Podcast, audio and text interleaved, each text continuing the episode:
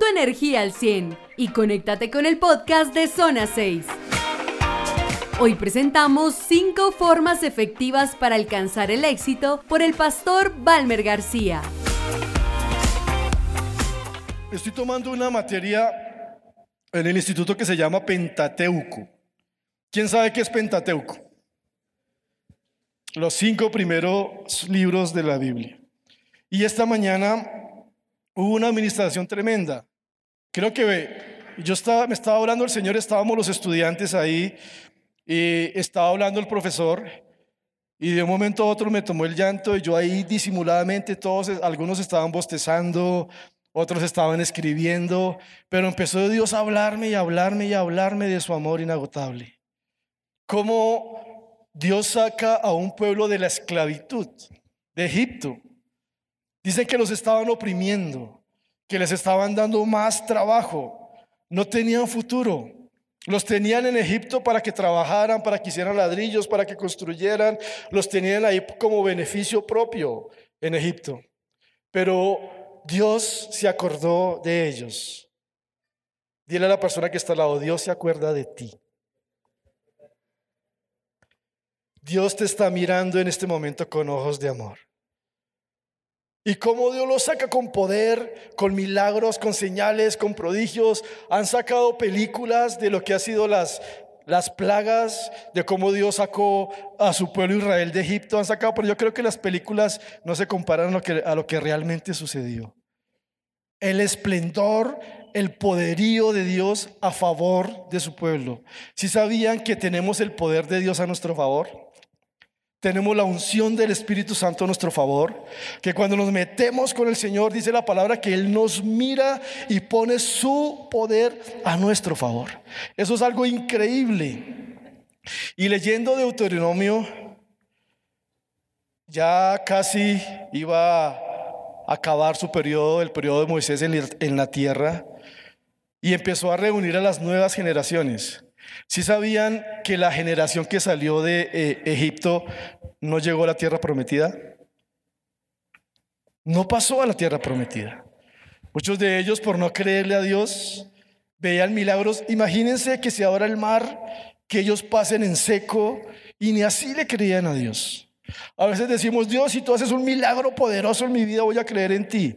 Pero créeme que si no dispones tu corazón, así sea el milagro más poderoso, no vas a creer en él. Y se estaba despidiendo, reunió las nuevas generaciones, las generaciones, la generación antigua murmuraban, hablaban contra Moisés, hablaban contra Dios, decían por qué no sacaron, no tenían fe, eran incrédulos. Dios les puso una columna de fuego. ¿Sí recuerdan para qué era la columna de fuego? Para darles calor de noche en el desierto. Dicen que el frío en el desierto en la noche es terrible y Dios les tenía su nube de fuego. En el día, imagínense el sol en el desierto. Uno ve las niñas, incluso hombres también, que cuando hace arte sol ponen una sombrilla. Ellos tenían una nube. Ellos, el pueblo de Dios caminaba y la nube se iba atrás de ellos para que no los quemara el sol. No usaban protector. Dios era su protección. Pero ni aún así le creían. Envió a Maná. A Maná. No, Maná es una banda. Rayando el sol. No, mentiras, eso no. Mandó a maná. Mandó maná y los alimentaba. Imagínense cómo sería la comida recién bajada del cielo. En el barrio donde vivía yo, todas las mañanas, los sábados y los domingos pasaba un carrito diciendo, los tamales. Yo creo que por aquí también pasa, ¿no? De la casa, ah, no, de la fábrica a su casa, Imagínense la comida de Dios directamente del cielo. ¿Cómo sería esa comida? Yo no sé, yo a veces me la imagino como la comida de mi esposa, ella come mucha avena, muchas hojuelas, mucha... A mí me gusta la sobrebarriga, me gusta comer todo eso. Y mi esposa, amor, te tengo una sorpresa. Y yo, ay, tan rica la avena. ¿No le podemos echar un poquito de carne o algo a la avenita? Pero imagínense directamente del cielo, no sé, Huguito, si me regalas un poquito más de retorno. Dios los alimentaba. Y esa generación no creyó en Dios. Se quejaban, murmuraban una cantidad de cosas, pero Moisés, antes de acabar sus días en la tierra, reunió a la nueva generación y les dijo esto. El Señor no te dio su amor ni te eligió porque eras una nación numerosa. Yo no te elegí porque eras grande, no te elegí porque eras poderoso. Y esto sirve para alguien hoy que se siente débil, que se siente pecador.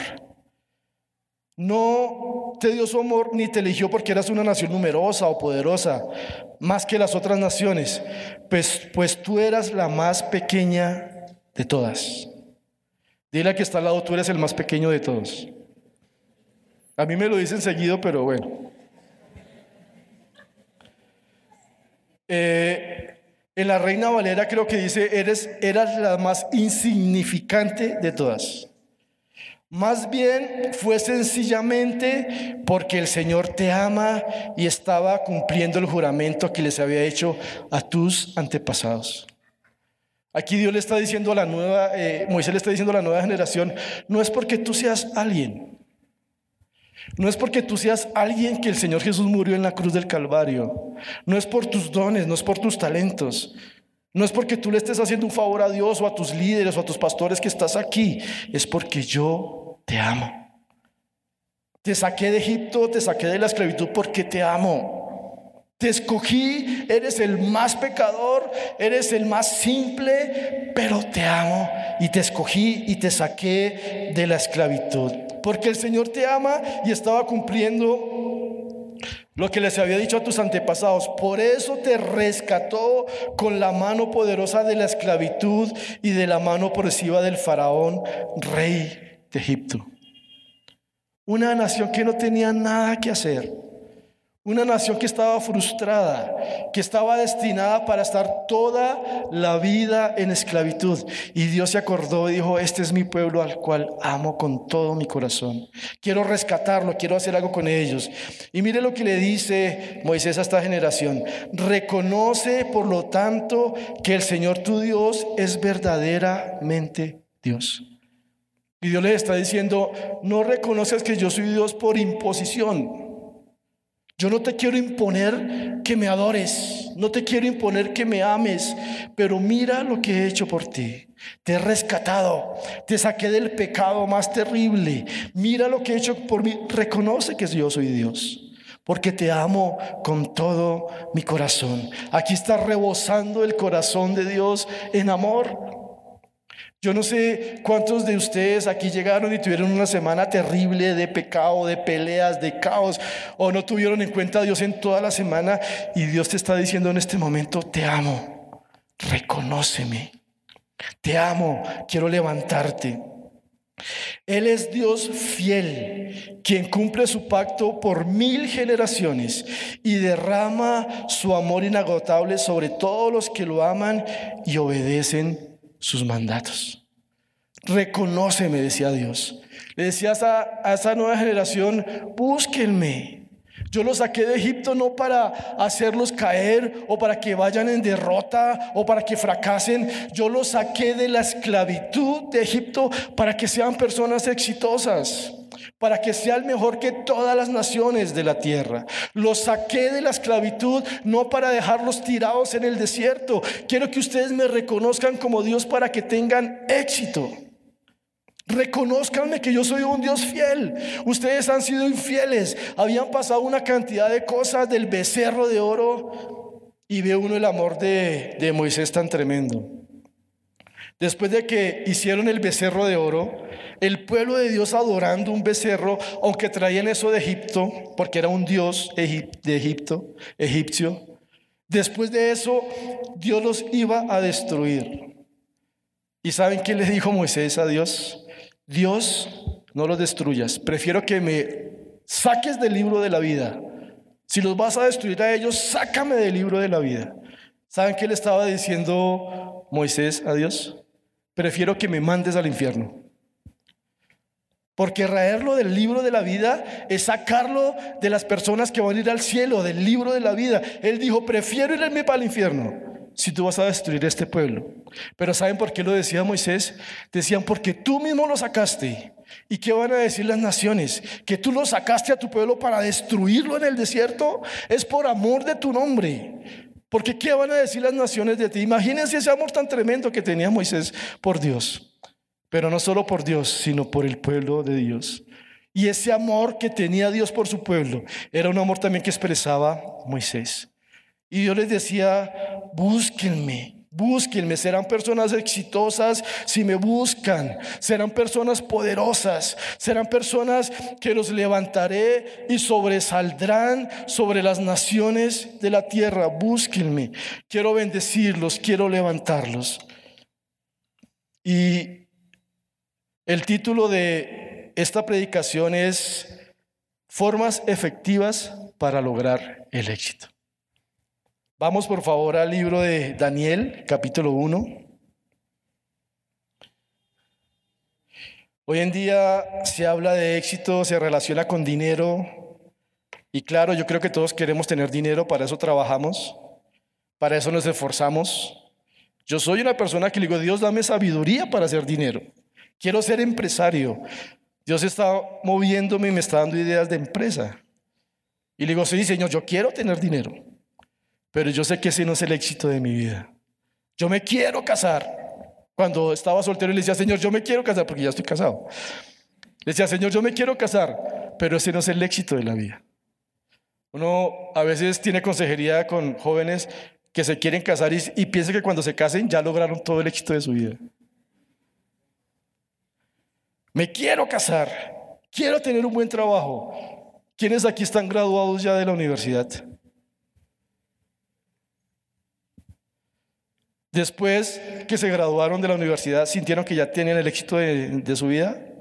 No, terminaron cansados con esa tesis, con todo. Termina más cansado uno, con tesis y todo. Ese no es el éxito. Y uno logra cosas y logra cosas y logra cosas y dice, no, falta algo más. Yo conseguía buenos trabajos y, y conseguía novia y todo esto. Y dice, no, pero esto hace falta algo más. Entonces me forzaba y hacía ropa y esa semana trabajaba durísimo y ganaba más y llegaba ese dinero y decía, no, pero falta algo más. ¿Cuál es el éxito que estás buscando en tu vida? ¿Saben que las personas que no conocen a Dios pueden conseguir mucho dinero? Sin Dios se puede conseguir también mucho dinero. Sin Dios puedes conseguir esposo o esposa. Sin Dios puedes hacer una cantidad de cosas y hay gente muy exitosa en la vida que consigue todo eso, pero no le sienten sabor a la vida. No sienten ese como que, como que estoy disfrutando todo lo que Dios me ha dado. Y esta es una historia triste, pero feliz a la vez. Daniel 1.1, yo tengo la nueva traducción viviente. Yo sé que sus Biblias pueden buscar varias versiones. Dice, en el año tercero del reinado del rey Joacín de Judá, el rey Nabucodonosor, rey de Babilonia, vino a Jerusalén y la sitió. ¿Sí saben qué es sitiarlo? Sitiarla que la rodeó. El Señor permitió que Joacín cayera en manos de Nabucodonosor. Junto con él cayeron en sus manos algunos de los utensilios del templo de Dios, los cuales Nabucodonosor se llevó a Babilonia y puso en el tesoro del templo de sus dioses. Aquí el pueblo de Dios recibió una derrota tremenda. Vino en decadencia, fue en decadencia, fue en decadencia, apartados de Dios hasta que llegó el momento en que cayeron en la cautividad. Y dice el 1.3. Además, el rey le ordenó a Aspesnaz, jefe de los oficiales de su corte, que llevara a su presencia a algunos de los israelitas pertenecientes a la familia real y a la nobleza. ¿Cuántos hay aquí de familia real? ¿Solo mi esposa y mi cuñada? ¿Cuántos aquí de la familia real? Y les voy a decir algo. Miren lo que dice Primera de Pedro 2, 9. Cuando recibimos al Señor Jesús, mire lo que pasa. Pero ustedes son linaje escogido, real sacerdocio, nación santa, pueblo que pertenece a Dios, para que proclame las maravillosas, las obras maravillosas de aquel que los llamó de las tinieblas a su luz admirable. Cuando venimos a Cristo nos volvemos de la realeza. Dile a la, niña que está al lado, hola reinita.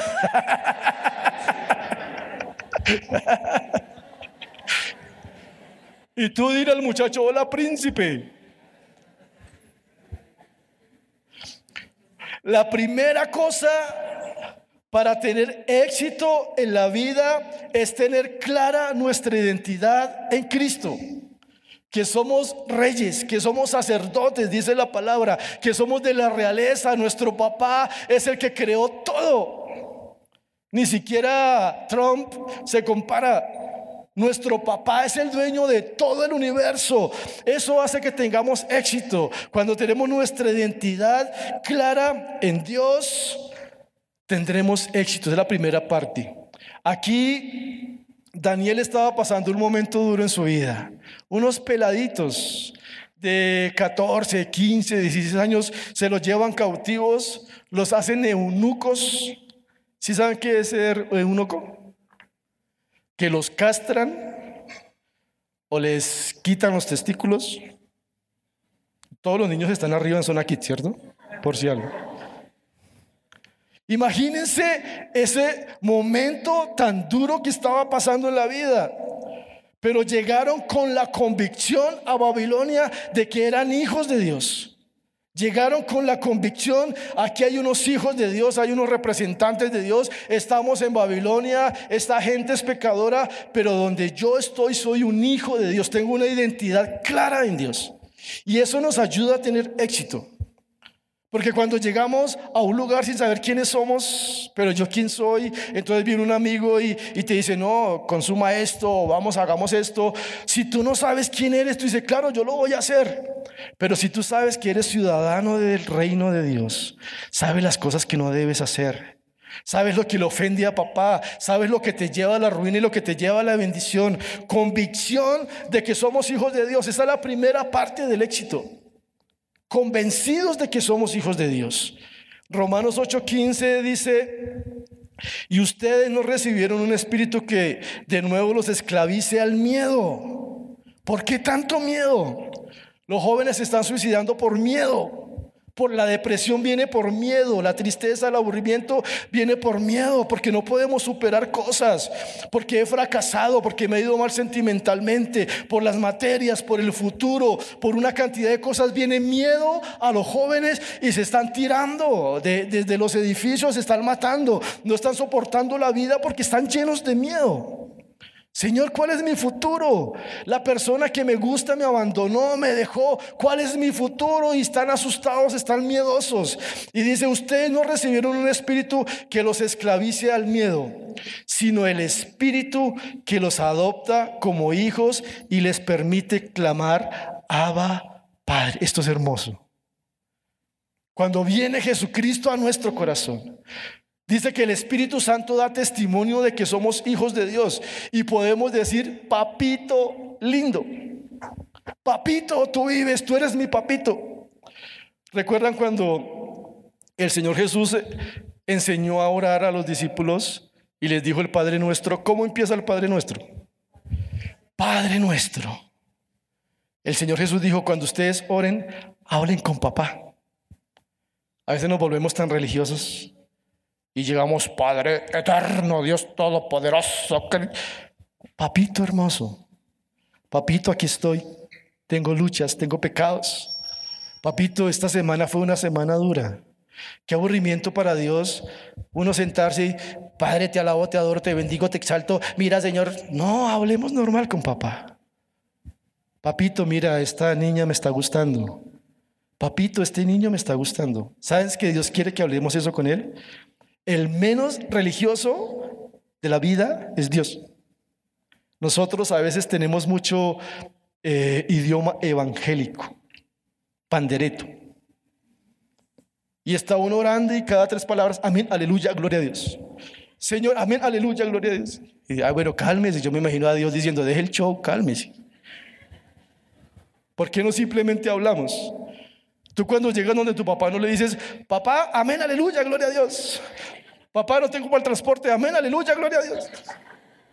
No, papá, ¿me regala para el transporte, para Transmilenio? Es que no me quiero colar. Eso no está bien.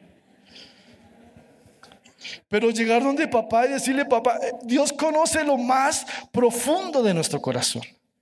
Y cuando tenemos esa identidad clara con Dios, vamos confiadamente al Señor, así nos sintamos los más pecadores del mundo. ¿Saben? Por eso murió Jesucristo en la cruz del Calvario. Cuando venimos y le pedimos perdón a Dios, Dios nos ve a nosotros por medio de Jesucristo. Dice la palabra que Jesucristo es nuestro mediador. Entonces, ¿qué pasa? Allá estoy yo. Bueno, allá está Gerald. Aquí está papá. Y papá me va a mirar a mí y resulta que aquí en la mitad está Jesús. Entonces papá ve el sacrificio de Jesucristo en la cruz del Calvario, ve la sangre derramada de Jesucristo en la cruz del Calvario y dice, la muerte de mi hijo vale la pena por Gerald. La muerte de mi hijo vale la pena. Pero somos hijos. No más miedo, no más cobardía. Tenemos que enfrentar la vida con valentía porque papito dice, aquí estoy contigo para las que sea. Papito no nos desprecia, papá es que la embarré. A veces pensamos que cometemos un error y a veces nos ha pasado con nuestro padre natural, que cometemos un error y el papá nos rechaza, nos castiga, nos da correa. Dios sí nos corrige, pero con amor. Y Dios dice, aquí estoy contigo para lo que sea. El mismo, el Espíritu mismo les asegura, le asegura a nuestro Espíritu que somos hijos de Dios. La primera clave para el éxito es tener clara nuestra identidad en Cristo. Si tú no tienes clara tu identidad en Cristo como hijo de Dios, te vas a ir por cualquier corriente, por cualquier persona. Yo creo que tenemos nuestra familia, mi papá y mi mamá, y yo no me voy para otra casa donde hay una familia a decirle a cualquiera, ¿qué hubo papá? ¿Qué hubo mamá? No, tú sabes quién es tu papá y quién es tu mamá. Así es con Dios. Tener claro que nuestro papito está aquí. Sigamos leyendo el relato. Ahí en Daniel 1.4 debían ser jóvenes apuestos. ¿Cuántos jóvenes apuestos hay aquí? Aparte de mí. Jóvenes, ¿sabe que no hay jóvenes feos? Dice la palabra que el corazón alegre, ¿qué? Si tú te sientes feo, ponte contento. Sí, la palabra dice, el corazón alegre hermosea el rostro. Por eso yo estoy re feliz, ¿sí lo notan? Dice, hay un dicho que dice, no hay gente fea sino mal arreglada, ¿cierto? Yo les digo lo contrario, no hay jóvenes feos sino aburridos. Los jóvenes aburridos se ven muy feos, pero alegres con el gozo del Espíritu Santo se ven hermosos. Dígale al que está al lado, estás hermoso, hermosa. No les dé pena, tranquilo. Uno no sabe que salgan casados de aquí algo. Estoy que los caso a las malas. Dice, y sin ningún defecto físico, que tuvieran aptitudes para aprender de todo y que actuaran con sensatez, jóvenes sabios y aptos para el servicio en el palacio real, a los cuales Aspeznaz debía enseñarle la lengua y la literatura de los babilonios. Y el rey les asignó raciones diarias de la comida y del vino que servía en la mesa real. Su preparación habría de durar tres años, después de cual, de lo cual entrarían al servicio del rey. Entre estos jóvenes se encontraban Daniel, Ananías, Misael y Azarías, que eran de Judá, y a los cuales el jefe de oficiales les cambió el nombre. A Daniel lo llamó Belsasar, Ananías Sadrat, a Misael Mesac y a Azarías Abed-Nego. La primera parte para tener éxito en la vida es tener clara nuestra identidad en Cristo. Y si tú hoy eres nuevo o eres una persona que vienes por primera vez y no tienes clara esa identidad, hoy puedes ser hijo de Dios. Lo segundo es proponernos agradar a Dios en todo lo que hagamos. Dice ahí Daniel 1.8, pero Daniel se propuso no contaminarse con la comida y el vino del rey Dijo, yo vine aquí a Babilonia, me están trayendo, esta comida es consagrada a ídolos. Eso tiene un trasfondo, no es que él no quisiera comer por no comer. Esa comida era consagrada a los ídolos. Y él decía, no, yo no, yo no me quiero contaminar con esa comida y el vino del rey. Daniel estaba pasando un momento duro, lo desterraron, lo, saquearon el templo. Saben que para el pueblo de Dios, para Judá, para Israel, el templo era algo muy sagrado que ellos amaban muchísimo. Y sacaron los utensilios y se los llevaron allá. El rey lo puso entre sus cosas. Estaba pasando por momentos duros. Querían cambiar su identidad. Cómo será que les quitaron el nombre que tenían y les pusieron nombres babilónicos estaba pasando por momentos duros, pero aún así quería agradar al Señor. Señor, están pasando momentos duros en mi vida. Señor, estoy pasando por una prueba, estoy pasando por una lucha. Señor, no sé qué pasa, se me vinieron todos los problemas encima, se levantó todo el mundo contra mí. La economía está grave, tengo deudas, todo el mundo está hablando de mí, pero aún así, Señor, quiero agradarte en todo lo que haga. Él la tenía clarita, él estaba clarito en su vida, Daniel. Estaba pasando momentos duros. Yo creo que ninguno de nosotros hemos pasado lo que estaba pasando él. Pero él decía, yo sé que soy hijo de Dios, yo sé quién es mi papá y quiero agradar a mi papá en todo lo que haga. No le quiero ofender. Por eso le pidió al jefe, eh, le dijo, eh, él se propuso no contaminarse y dijo, Señor, yo no me quiero contaminar. Ayúdeme, estoy en Babilonia. Señor, no me quiero contaminar, quiero servirte, quiero poner mi vida a tu servicio. Y cuando hacemos eso, también es otra clave del éxito.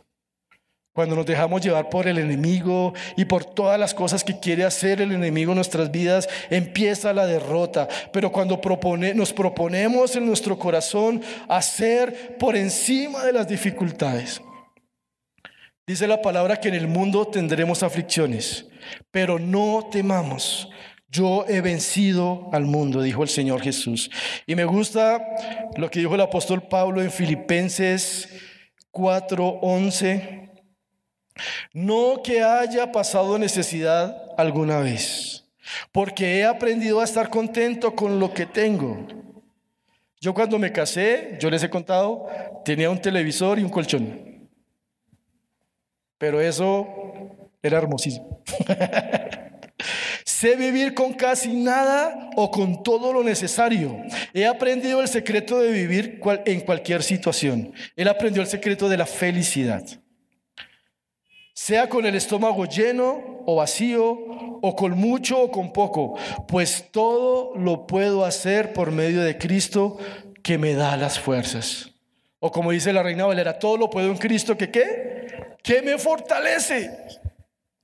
El apóstol Pablo recibió latigazos, eh, lo metieron a la cárcel, eh, lo querían matar, pasó una cantidad de cosas, pero él decía, me gozo en esto, porque tengo la esperanza de que Dios va a hacer algo. Tengo la esperanza de que Dios va a obrar. no tengo trabajo, estoy pasando un momento duro, estoy enfermo, pero todo lo puedo por medio de Cristo porque para Dios nada es imposible. Y sé que de la mano de Dios voy a pasar esta prueba, de la mano de Dios voy a pasar esta lucha, todo lo que estoy viviendo en la vida, porque todo lo puedo en Cristo. Todo lo puedo en Cristo, decía el apóstol Pablo. Primero, identidad. Y este Daniel eh, y sus amigos tenían su identidad clara. Segundo, querían agradar a Dios en todo momento, en los momentos buenos y en los momentos malos, porque tenían la esperanza de que Dios iba a orar a su favor. Porque todo lo podemos en Cristo, que nos fortalece. La tercera cosa que nos lleva al éxito. Primero, identidad en Dios. Segundo, proponernos agradar a Dios en todo lo que hagamos. Tercero, hacer las cosas a la manera de Dios. Porque Daniel llegó a ser una persona muy influyente en Babilonia. Un poderoso en Babilonia, por encima de los magos, de los astrólogos, tenía tanta unción del Espíritu Santo que ni los magos, ni los astrólogos, ni nada de eso tenían tanta sabiduría como él.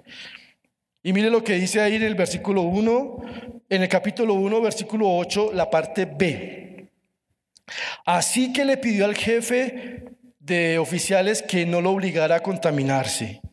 Y aunque Dios había hecho que Daniel se ganara el afecto y la simpatía del jefe de oficiales, ¿saben qué le dijo él al, al jefe?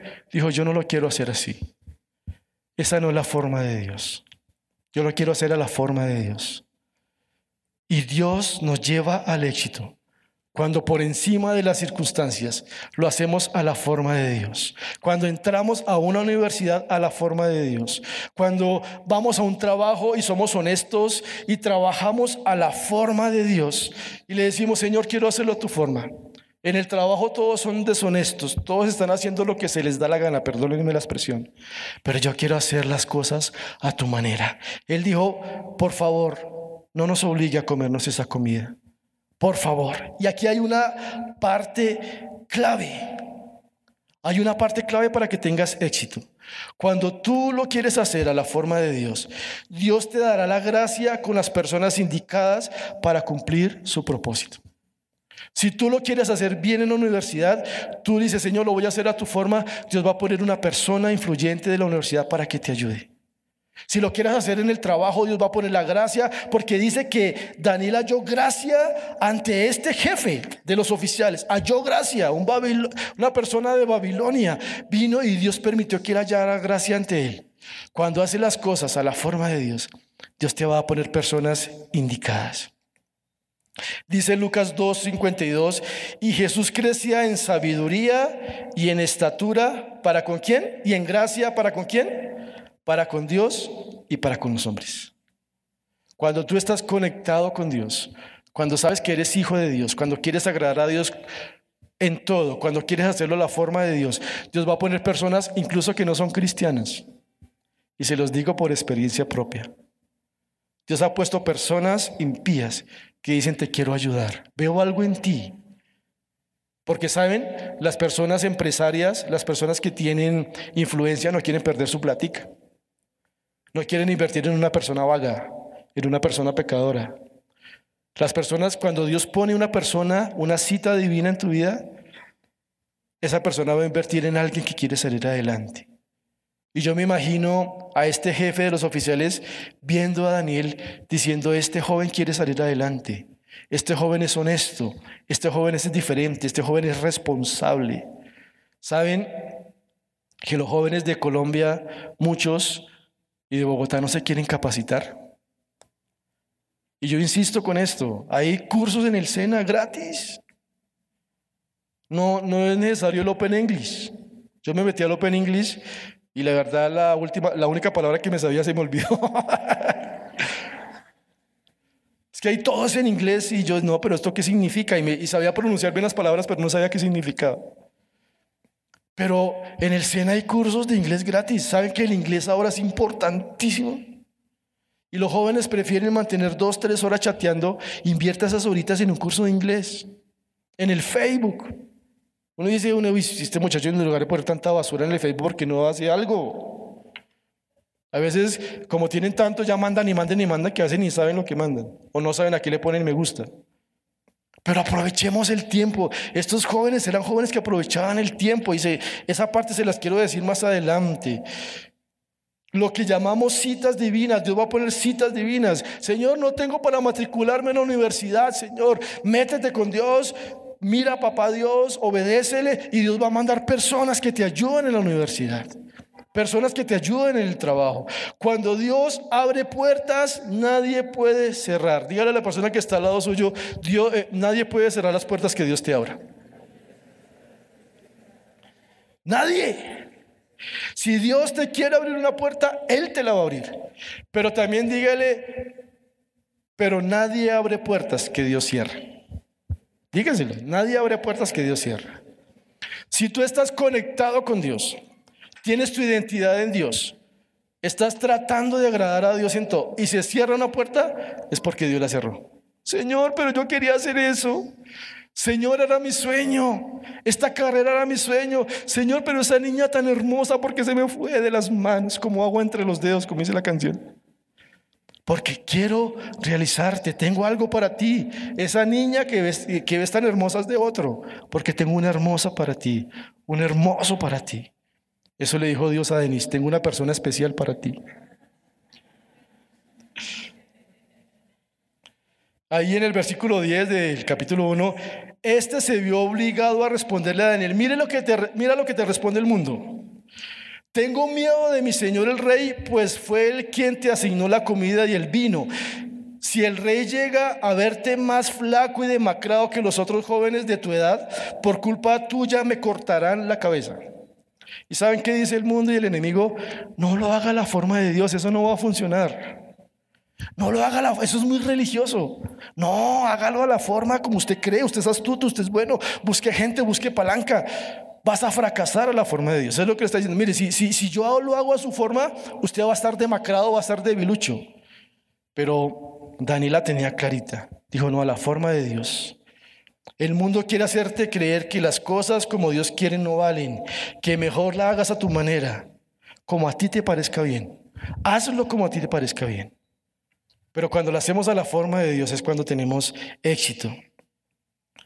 Proverbios 14, 12 dice, delante de cada persona hay un camino que parece correcto. Uno proyecta y dice, uy, esto está bueno. Aquí voy a hacer plata, aquí voy a prosperar, esta carrera, esto lo voy a hacer. Pero su final es final de muerte. Encomienda a Jehová tu camino y qué? Y todo te saldrá bien. Señor, quiero estudiar esto. Señor, me quiero casar. Señor, quiero comprar esto. A mí me admira un líder que ya compró su apartamento y ya se lo entregan el otro año y dice, uy, este man está joven, ya con apartamento, con carro, Dios mío, y, y, uno ve que es una persona que diezma, que ofrenda, que, que está conectado con Dios. El enemigo te va a decir, no te va a funcionar, pero Dios te dice, sigue fuerte a mi forma, a mi manera. El Salmo 111 10 dice, el temor del Señor es la base de la verdadera sabiduría. Todos los que obedecen, sus mandamientos crecerán en sabiduría. Alábenlo siempre. Necesitamos sabiduría de parte de Dios. Y cuando habla de temor del Señor, no es tenerle miedo al Señor. Es decir, Señor, quiero agradarte en todo. Quiero agradarte en mis decisiones. ¿Cómo es posible que un joven llegue a quinto semestre en su carrera y diga, no, esto no es lo mío. La platica que se pierde, el tiempo que se pierde. Encomienda a Jehová tu camino. Necesitamos sabiduría de parte del Señor. Necesitamos que Dios nos dirija en lo que vamos a hacer en nuestra vida, en cómo salir adelante. La verdadera sabiduría viene de Dios. Y voy a avanzar porque se me está acabando el tiempo. El jefe de oficiales le ordenó a un guardia atender a Daniel, Ananías, Misael y Azarías por su parte. Daniel habló con ese guardia y le dijo, por favor haz con tus siervos una prueba de 10 días danos de comer solo verduras y de beber solo agua. Pasado ese tiempo, compara nuestro semblante con el de los jóvenes que se alimentan con la comida real y procede de acuerdo a lo que veas en nosotros. El guardia aceptó la propuesta y los sometió a una prueba de 10 días. Al cumplirse, póngale cuidado, al cumplirse el plazo, estos jóvenes se veían más sanos y mejor alimentados que cualquiera de los que participaran en la comida real. Así que el guardia les retiró la comida y el vino del rey y en su lugar siguió alimentándolos con verduras. Si haces todo a la forma de Dios, Dios te va a respaldar. Si haces todo a la forma de Dios, en la forma correcta, en la dirección de Dios, en el momento preciso, Dios va a decir, mijito, aquí estoy contigo, lo voy a respaldar. Voy a poner la cara por usted, mijito. Y Dios lo respaldó. Lo quinto, lo cuarto, vivir en la unción y comunión con el Espíritu Santo. Ahí el versículo 17 dice, a estos cuatro jóvenes Dios les dotó de sabiduría e inteligencia. Mire lo que necesitamos hoy. Esto es lo que necesitamos hoy. Yo veía gente rasgándose las vestiduras ahorita por todo lo que pasó. Pero mire lo que necesitamos para sacar esta ciudad adelante, lo que necesitamos para sacar a Colombia adelante. A estos cuatro jóvenes Dios les dotó de sabiduría e inteligencia para entender toda clase de literatura y ciencia. Además podía entender, podían entender toda visión y todo sueño, unos duros. Estaban un hombre, mire lo que dice Hechos 6, 8, perdón. Esteban un hombre lleno de la gracia y del poder de Dios, hacía señales y milagros asombrosos ante la gente, un jovencito. Pero cierto día, unos hombres de la sinagoga de los esclavos liberados, así la llamaban, comenzaron a debatir con él. Eran judíos de Sirene, Alejandría, Cilicia y de la provincia de Asia. Y miren lo que dice el versículo 10. Ninguno de ellos podía hacerle frente a la sabiduría y al espíritu con que hablaba Esteban. Ninguno de los duros se ponía a hablar con la gente y nadie podía hacerle frente porque tenía una sabiduría y un espíritu exagerado en su vida que no le podían hacer frente. Y dice que hacía milagros asombrosos. Esto es lo que necesita esta sociedad. Personas llenas del Espíritu Santo que vayan a, a llevar el cambio. Y lo quinto, seguir estudiando y capacitándonos, que ahorita me adelanté un poco. Ahí en Daniel 1, el, el versículo 4b dice, a los cuales Aspesnaz debió enseñarle la lengua y la literatura de los babilonios. Su preparación el 5b, su preparación habría de durar tres años, después de lo cual entrarían al servicio del rey. Tuvieron una preparación de tres años. Y mire lo que pasó después de la preparación. Ahí en el capítulo 1, versículo 18 dice, cumplido el plazo fijado por el rey Nabucodonosor y conforme a sus instrucciones, el jefe de oficiales los llevó ante su presencia. Luego de hablar el rey con Daniel, Ananías, Misael y Azarías, no encontró a nadie que los igualara de modo que los cuatro entraron a su servicio. Imagínense, les hizo una prueba de sabiduría, de inteligencia y de una los puso a trabajar con el rey. ¡Wow!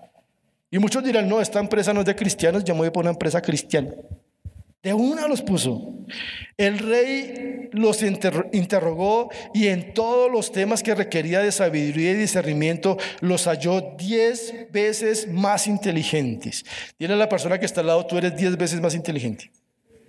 Así sea por fe que todos los magos y hechiceros de su reino. ¡Wow! Fue así como Daniel se quedó en Babilonia hasta el primer año del rey Ciro. Si me ayuda el grupo de alabanza, por favor. Los cristianos deberíamos ser los más capacitados. Y lo que voy a decir lo voy a decir con mucho amor. Nuestras propuestas de gobierno no pueden ser solo contra el LGTBI o solo por la familia. Necesitamos más proyectos de gobierno. Necesitamos más proyectos de seguridad. Necesitamos cuántos de las personas que están rasgándose las vestiduras, cuántos pueden hacer un debate serio. Jóvenes capacitados, tenemos que leer la Biblia claro. Nuestro primer libro, nuestro manual de instrucciones es la Biblia, pero leamos otros libros. Hay autores muy buenos en Colombia, hay libros muy buenos, hay novelas buenas. Filtre todo lo que va a leer, pero léase algunas novelas que le ayudan a entender la, realidad de nuestro país, lo que vive nuestro país. Léase algunas novelitas. ¿Saben que leer, eh, eh, el pueblo que no lee tiende a empobrecerse? Los jóvenes que no leen se empobrecen. Jóvenes capacitados, primero llenos del Espíritu Santo. Hagamos maestrías, especializaciones. No te quedes con, con la sola carrera. Dile, Dios, regálame una maestría, una especialización. Aprovechemos el tiempo al máximo para formarnos. El conocimiento académico con la unción del Espíritu Santo es una bomba. El conocimiento, la carrera que tú tomes, estudies, lleno del Espíritu Santo es una bomba en esta sociedad. Y solo quiero resumir los cinco puntos. No resumirlos, sino nombrarlos. Tener nuestra identidad clara en Cristo. Somos de la realeza. Segundo, proponernos agradar a Dios en todo lo que hagamos. Tercero, hacer las cosas a la manera de Dios. Cuarto, vivir en la unción y comunión con el Espíritu Santo. Quinto, seguir estudiando y capacitándonos. Ponte de pie, por favor.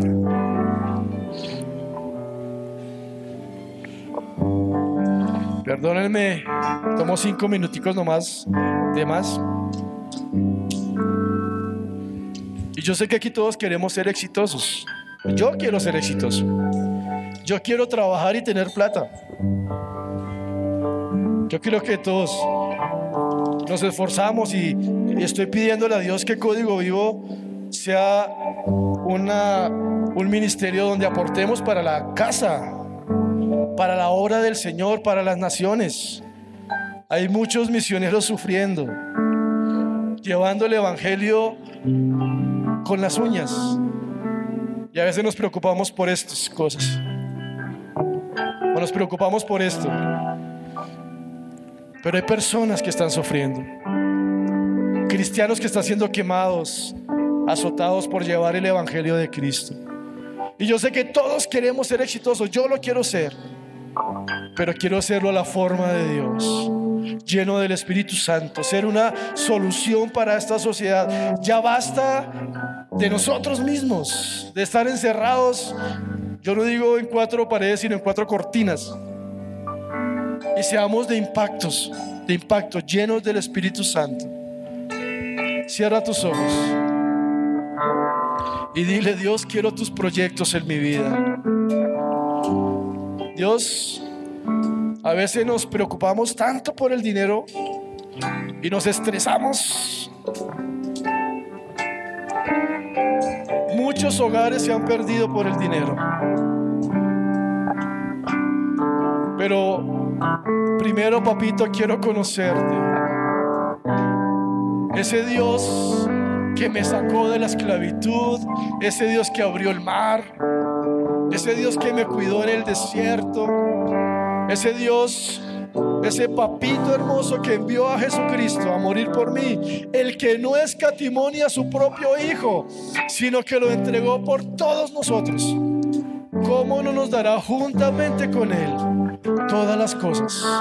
Primero conocerte, tener una revelación del sacrificio de Jesucristo en la cruz del Calvario